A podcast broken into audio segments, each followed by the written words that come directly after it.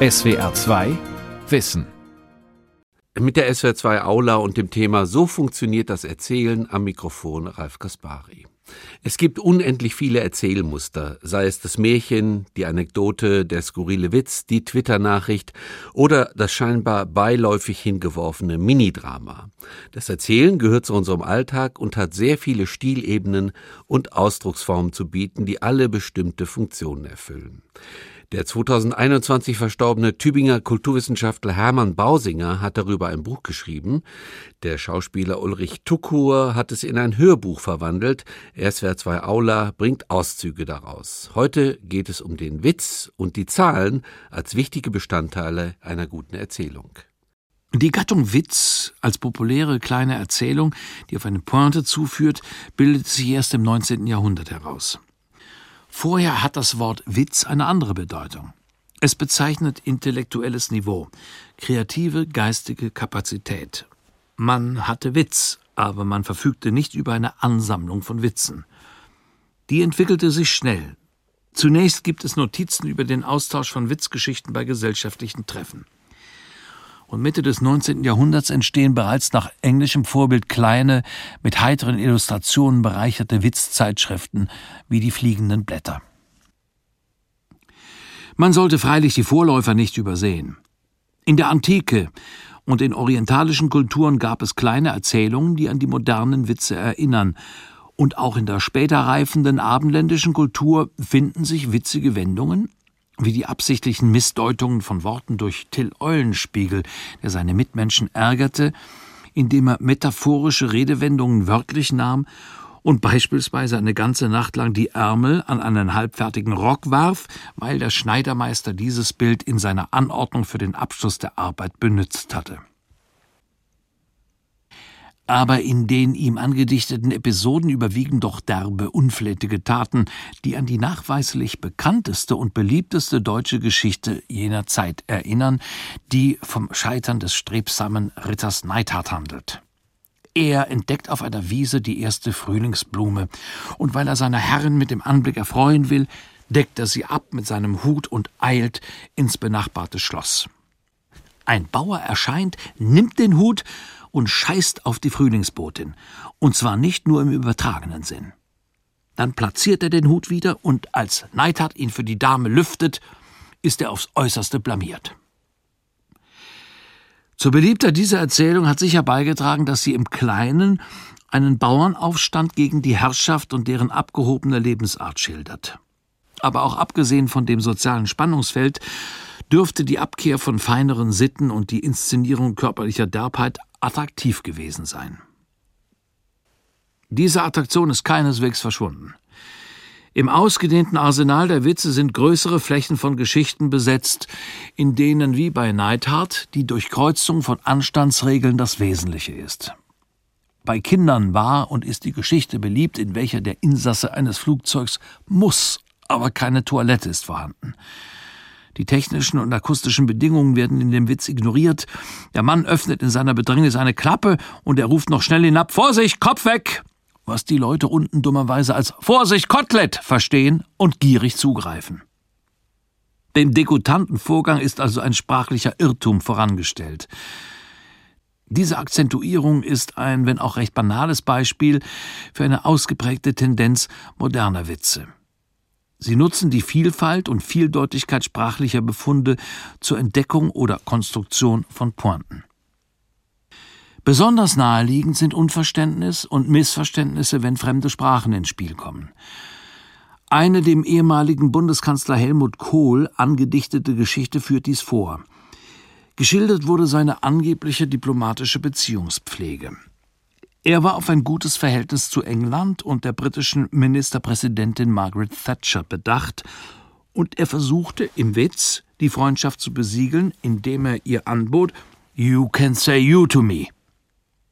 Und die Geschichte erfährt noch eine Steigerung. Bei einem Empfang wird Kohl im Witz vom französischen Staatspräsident François Mitterrand nach seinem Verhältnis zu Frau Thatcher gefragt und er gibt dem Kämpfer für die europäische Integration eine beruhigende Antwort. Nous sommes perdus. Der Witz bedarf, wenn man die drei darin gebrauchten Sprachen auch nur flüchtig kennt, keiner umständlichen Erklärung. In Bayern lässt eine alleinlebende vornehme Dame ihr Schlafzimmer renovieren und bittet den Maler über ihrem Bett die fromme Inschrift Cum Deo anzubringen. Als die Arbeit abgeschlossen ist, liest sie Cum Deo. Und das ist nicht nur ein harmloses Missverständnis des biederen Malermeisters, sondern bringt indirekt das ungeklärte und belastete Verhältnis der Kirchen zur Sexualität ins Spiel. Jean-Paul sah im Witz den verkleideten Priester, der jedes Paar traut. Und der Philosoph Friedrich Theodor Fischer fügte hinzu, die Paare am liebsten, deren Verbindung die Verwandten nicht dulden wollen. Weniger poetisch ausgedrückt, im Witz stoßen zwei Normbereiche, man kann sogar sagen zwei Welten zusammen. Und je größer die Distanz zwischen den Bereichen ist, desto gewichtiger ist der Witz und desto spitzer sind die Pointen. Die Entgleisungen beim Gebrauch fremder Sprachen finden eine Fortsetzung beim fehlerhaften Umgang mit Fremdwörtern, die sich in der eigenen Sprache ausgebreitet haben. Es kann sich dabei um eine zufällige Fehlleitung handeln, zum Beispiel wenn ein Mann trotz der täglichen Nachrichten über Corona-Infizierungen betont, er sei jedenfalls nicht identifiziert. Missverständliche und schiefe Auffassungen entstehen nicht nur aus einer möglicherweise als Überfremdung empfundenen Veränderung der Sprache, die in Wirklichkeit eine Öffnung zu internationalen Zusammenhängen ist. Gerade auch ein enger regionaler Rahmen der Kommunikation kann Fehler begünstigen. Wer ganz überwiegend im Dialekt zu Hause ist, kann an der Standardsprache wie an einer Fremdsprache scheitern. Einem Sachsen wird die Frage vorgelegt, was der Unterschied zwischen Römern und Griechen ist.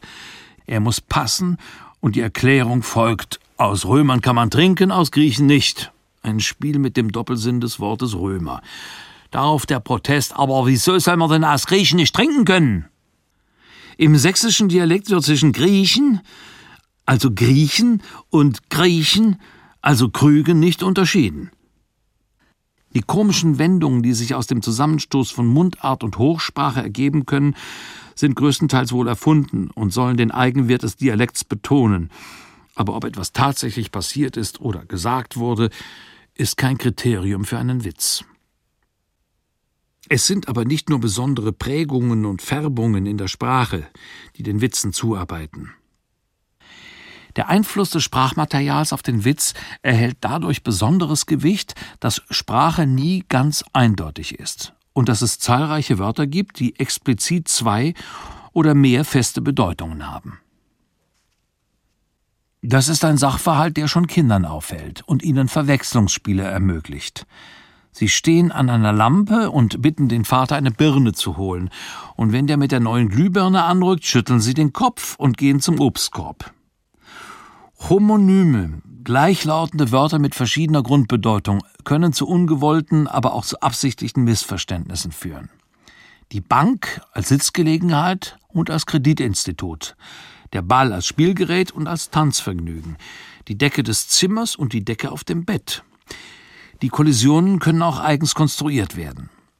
In meiner Kindheit, lange her, gab es einen Witz, der dürftig, trotzdem aber sehr beliebt war.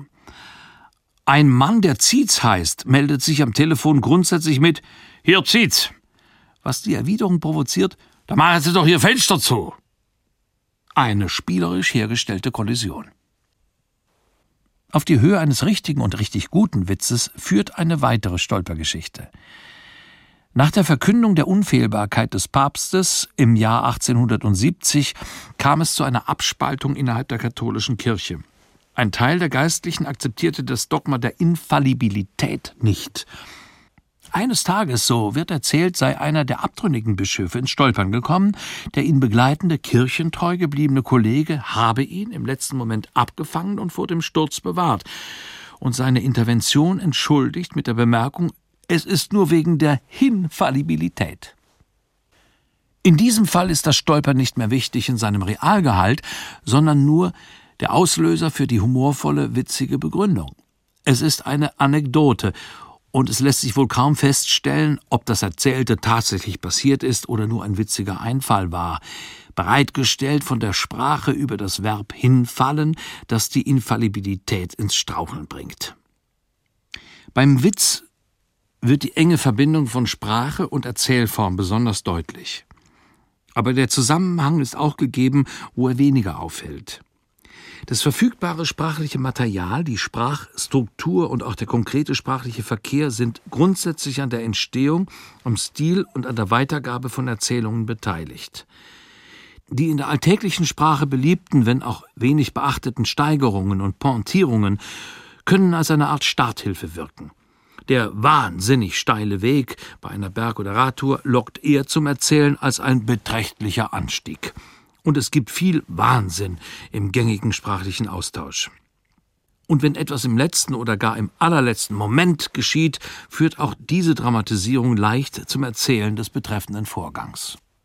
Als Anregung und Produktivkraft wirken aber auch Wörter, denen man es gar nicht ansieht, ja, die in den meisten Fällen gar nicht als Wörter sichtbar werden die Zahlen. Die Aufmerksamkeit für sie wird geweckt durch die Nähe von Zählen und Erzählen. Im Allgemeinen provozieren diese beiden Wörter keine Suche nach ihrem Ursprung. Zählen und Erzählen werden schon lange in der heutigen Bedeutung verwendet. Das deutsche Wörterbuch der Brüder Grimm führt viele Beispiele an aus Luthers Bibelübersetzung, aus dem Alten wie aus dem Neuen Testament, die mit dem jetzigen Sprachgebrauch völlig übereinstimmen aber sie widmen einen größeren Abschnitt auch Zitaten, in denen Personen aufgezählt oder verschiedene rechtliche Bestimmungen vorgetragen, also aufgezählt werden. Diese Belege reichen bis in die Neuzeit hinein, aber allmählich hörte diese Verwendung von Erzählen ganz auf, wie Jakob und Wilhelm Grimm in ihrem Kommentar schrieben. Doch dürfte das Aufzählen für die Herausbildung des Wortes Erzählen maßgebend gewesen sein – und tatsächlich ist es ja ein Bauelement jeder Erzählung, nicht als nummerierte Auflistung, aber als geordnete Abfolge der einzelnen Schritte und Stationen des Geschehens. In lockerer Verbindung kommen damit auch die Zahlen ins Spiel. Im riesigen Arsenal überlieferter, verfügbarer Erzählungen bestimmen Zahlen häufig die Struktur der Geschichte oder sind Motive der Handlung. Allein für das Märchen könnte man seitenlange Belege dafür ansammeln. Aber ein rascher Blick auf die Verwendungsprinzipien soll genügen. Es gibt eine ganze Reihe von Märchengeschichten, in denen drei konkurrierende Personen, oft drei Brüder, ihr Glück suchen. Auf ihrem Weg begegnen sie Verlockungen, denen zwei der Kandidaten erliegen, sodass sie das Ziel aus den Augen verlieren. Meistens sind es die Älteren, während der Jüngste, dem man am wenigsten zugetraut hatte, die Ablenkung meidet und am Ende der mühsamen Wanderung reich belohnt wird, mit Zaubermitteln oder mit der Heirat einer Prinzessin und damit steilem sozialen Aufstieg. Auch innerhalb der jeweiligen Episoden ist oft Dreigliedrigkeit gegeben, beispielsweise indem jeweils drei Aufgaben zu erfüllen sind. Wo ganze Gruppen die Handlungsträger sind, rückt oft die Zahl sieben ins Zentrum. Der Wolf jagt die sieben Geistlein, Schneewittchen findet Unterstützung bei den sieben Zwergen. Aber auch die schnelle Fortbewegung mit sieben Meilenstiefeln oder die lange Wartezeit von sieben Jahren sind Bestandteile von Märchengeschichten. Die drei und die sieben stehen in einer beachtlichen mythologischen Tradition. Die Drei erscheint beispielsweise in der christlichen Dreifaltigkeit oder der Geschichte von den drei Königen, hat aber weltweit auch in anderen Religionen besondere Bedeutung.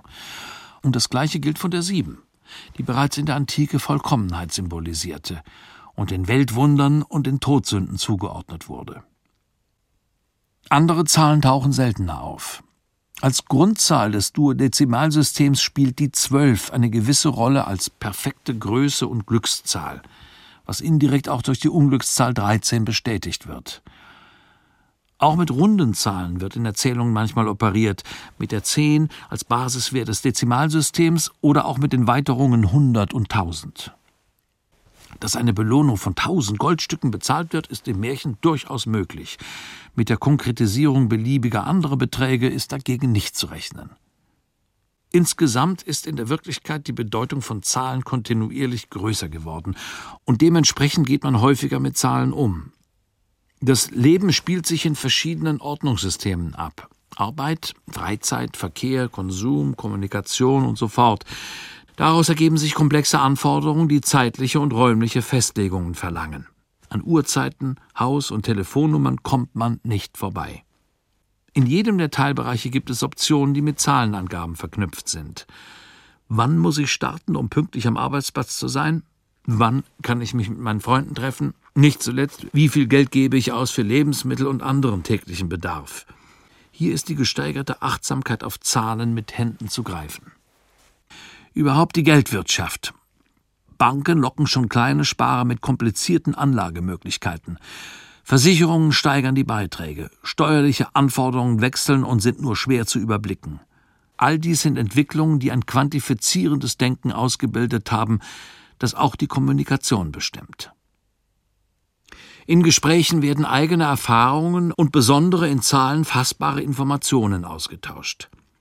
Dies kann beispielsweise Schnäppchen betreffen, mit denen man tatsächlich oder angeblich viel Geld eingespart hat, aber auch den Lottogewinn einer Person in der eigenen Gemeinde oder die Erhöhung von Geldforderungen wie Steuern oder Mieten.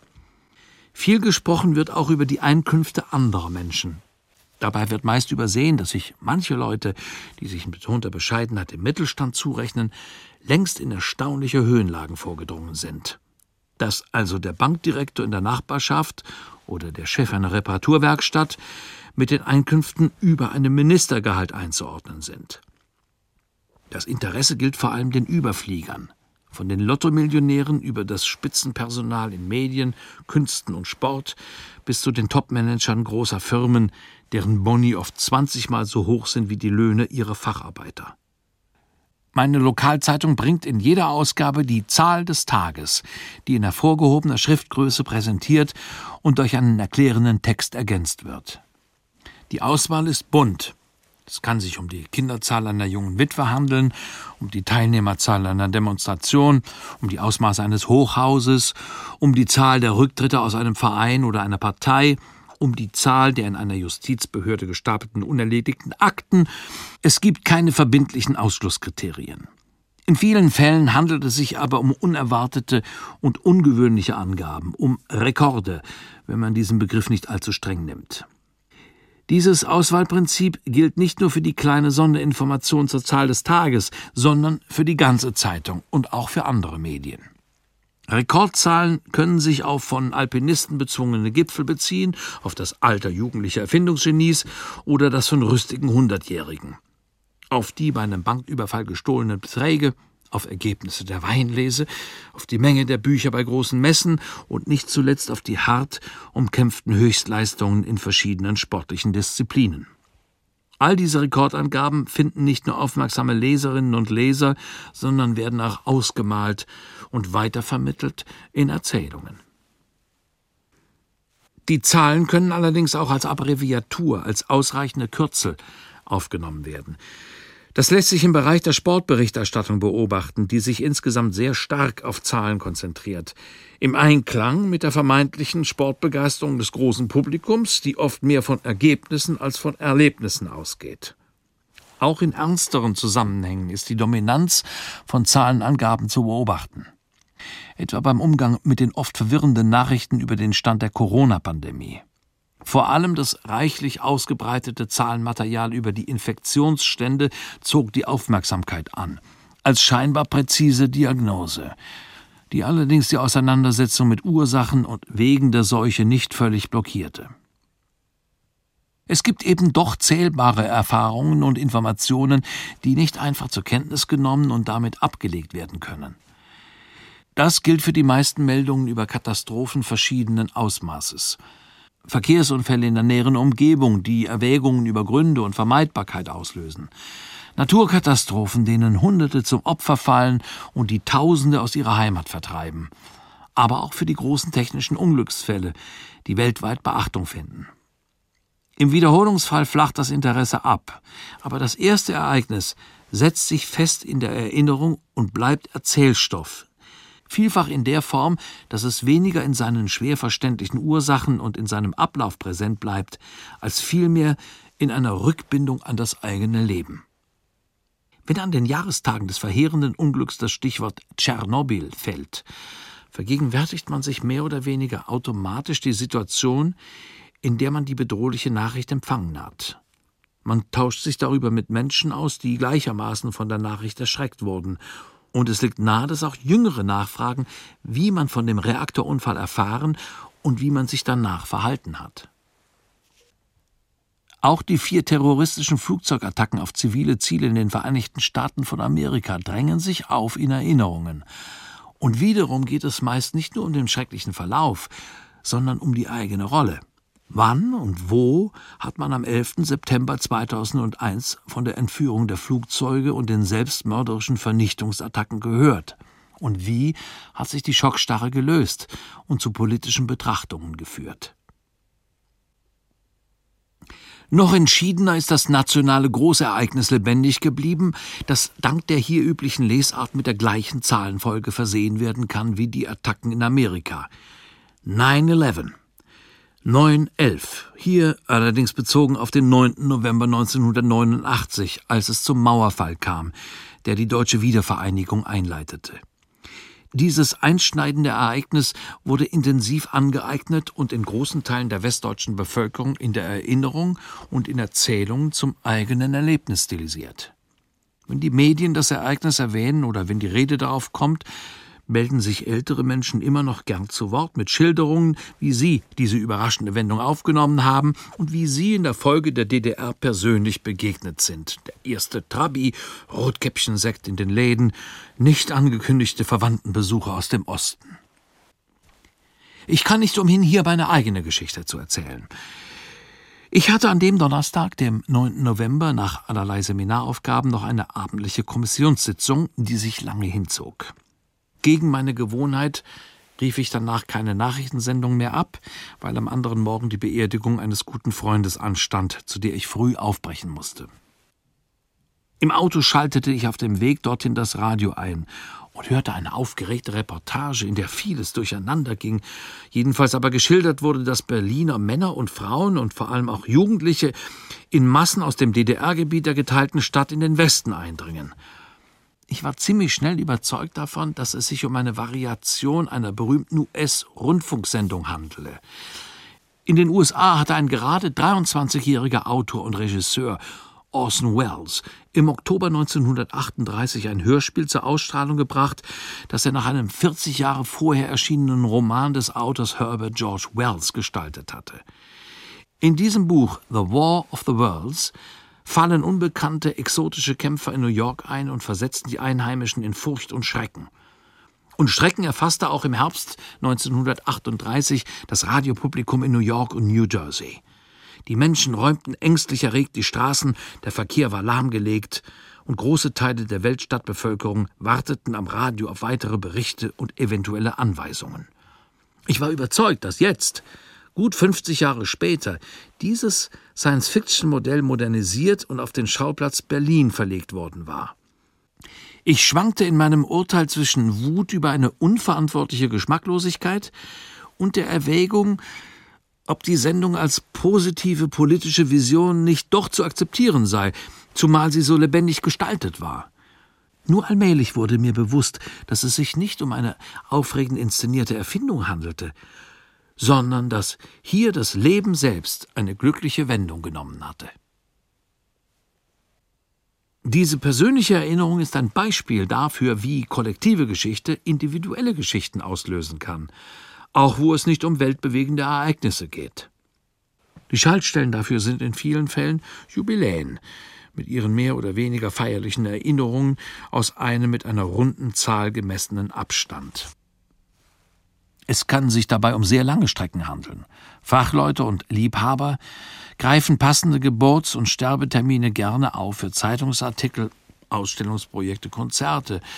Und diese provozieren ihrerseits Erinnerungen.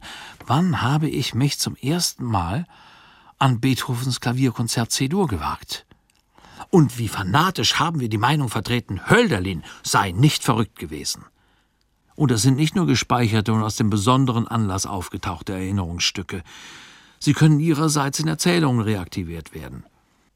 Dazu kommt, dass die Jubiläumstauglichkeit in unserer eventfreudigen Kultur oft schon bei zehn oder zwanzig Jahren einsetzt. Und dies bewirkt, dass es viele unmittelbar Beteiligte gibt, Gründungsmitglieder eines Vereins beispielsweise, die bei solchen Gelegenheiten oft lautstark in ihren Erinnerungen schwelgen. Die für persönliche Erinnerungen wichtigsten Jubiläen sind die Geburtstage. Die dabei fälligen Treffen begünstigen Erinnerungen und deren Präsentation. Sie begünstigen aber auch das Interesse und die Nachfrage von Familienangehörigen und entfernteren Verwandten und Bekannten. An Geburtstagen von Kindern und Jugendlichen gehört es vielfach zum nicht weiter reflektierten Ritus, dass über die Umstände der Geburt gesprochen und so ein autobiografischer Anfang vermittelt wird. Ein heißer Tag, Plötzliche Wehen bei der Arbeit im Garten, Fahrt zur Klinik und schmerzhafte Stunden im Kreissaal, scherzhafte Bemerkungen des Arztes und schließlich der erste Schrei des Neugeborenen. Aber es sind keineswegs nur die Kindergeburtstage, die Erinnerungen und Erzählungen auslösen. Die Festtage von Erwachsenen haben vielfach die wichtige Funktion, die Verbindung zwischen den Generationen zu festigen, Nähe und Gemeinsamkeit zu erzeugen umso wichtiger, nachdem der räumliche Abstand in vielen Fällen größer geworden ist. Ältere Personen werden bei solchen Gelegenheiten von den Jüngeren gern befragt über ihr Leben. Und in der Regel erzählen sie auch gerne und nutzen die Gelegenheit, Wertschätzung für inzwischen überholte Lebensbedingungen einzufordern und ihren Lebenslauf bei aller Bereitschaft, auch Fehler einzugestehen, doch in ein günstiges Licht zu bringen.